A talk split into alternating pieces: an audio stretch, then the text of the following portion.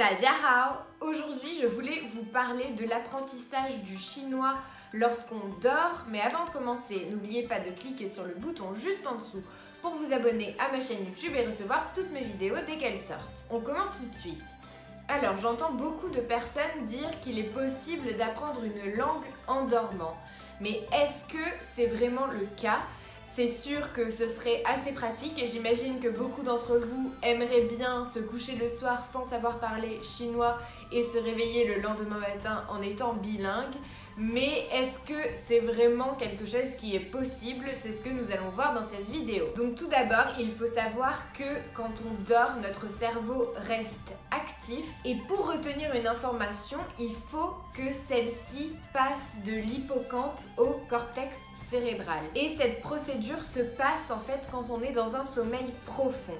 Donc le cerveau va travailler à collecter les données qui ont été toutes stockées dans l'hippocampe et va les envoyer vers le cortex cérébral.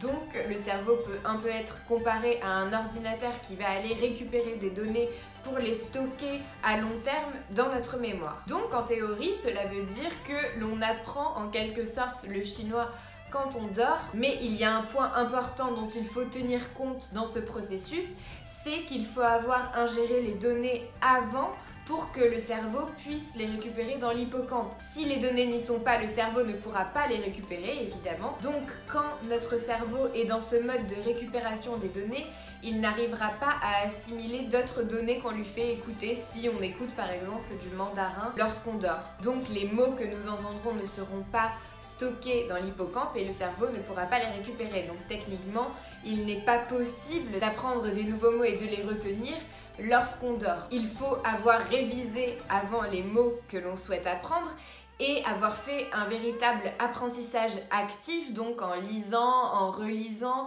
en s'entraînant à prononcer les mots, etc., etc., pour que ces données soient donc bien présentes dans l'hippocampe lorsqu'on va se coucher et que le, le, cerveau puisse les récupérer. Il y a une deuxième condition au bon fonctionnement du traitement des données par le cerveau, c'est que rien ne vienne perturber notre cerveau entre le moment où on va réviser par exemple du chinois et le moment où l'on va dormir.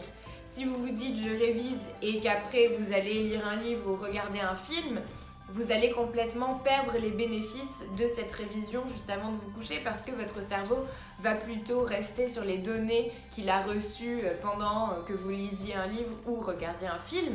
Donc, il ne va pas bien retenir le chinois. Alors que si vous lisez du chinois et que vous vous, couchez tout de suite après, les dernières données que le cerveau aura récupérées seront donc ces mots de chinois et le cerveau arrivera beaucoup plus facilement à les collecter dans l'hippocampe. Il ne faut pas non plus qu'une émotion forte vienne vous bouleverser juste avant de vous coucher car elle prendrait le pas justement aussi sur les révisions que vous avez faites avant. Donc en fait, il faut vraiment que vous révisiez et que vous ne pensiez pas à autre chose avant de vous coucher pour pouvoir retenir plus facilement et au mieux ce que vous avez lu juste avant de vous coucher. Donc vous voyez que ce n'est pas encore automatique, ce n'est pas parce que vous allez écouter des gens qui vous parlent en mandarin dans votre sommeil que vous allez devenir bilingue. Il va encore falloir faire quelques efforts avant d'en arriver là. Donc euh, voilà, c'est tout pour cette vidéo. J'espère que ça vous a plu. Si c'est le cas, n'hésitez pas à aimer cette vidéo, partagez-la. Dites-moi en commentaire si vous avez déjà essayé ou non de lire du chinois juste avant de vous coucher et si ça a été efficace pour vous. Abonnez-vous à ma chaîne YouTube et n'hésitez pas à récupérer votre heure de formation gratuite en chinois disponible dans la description de cette vidéo. Et moi je vous dis à bientôt pour une autre vidéo.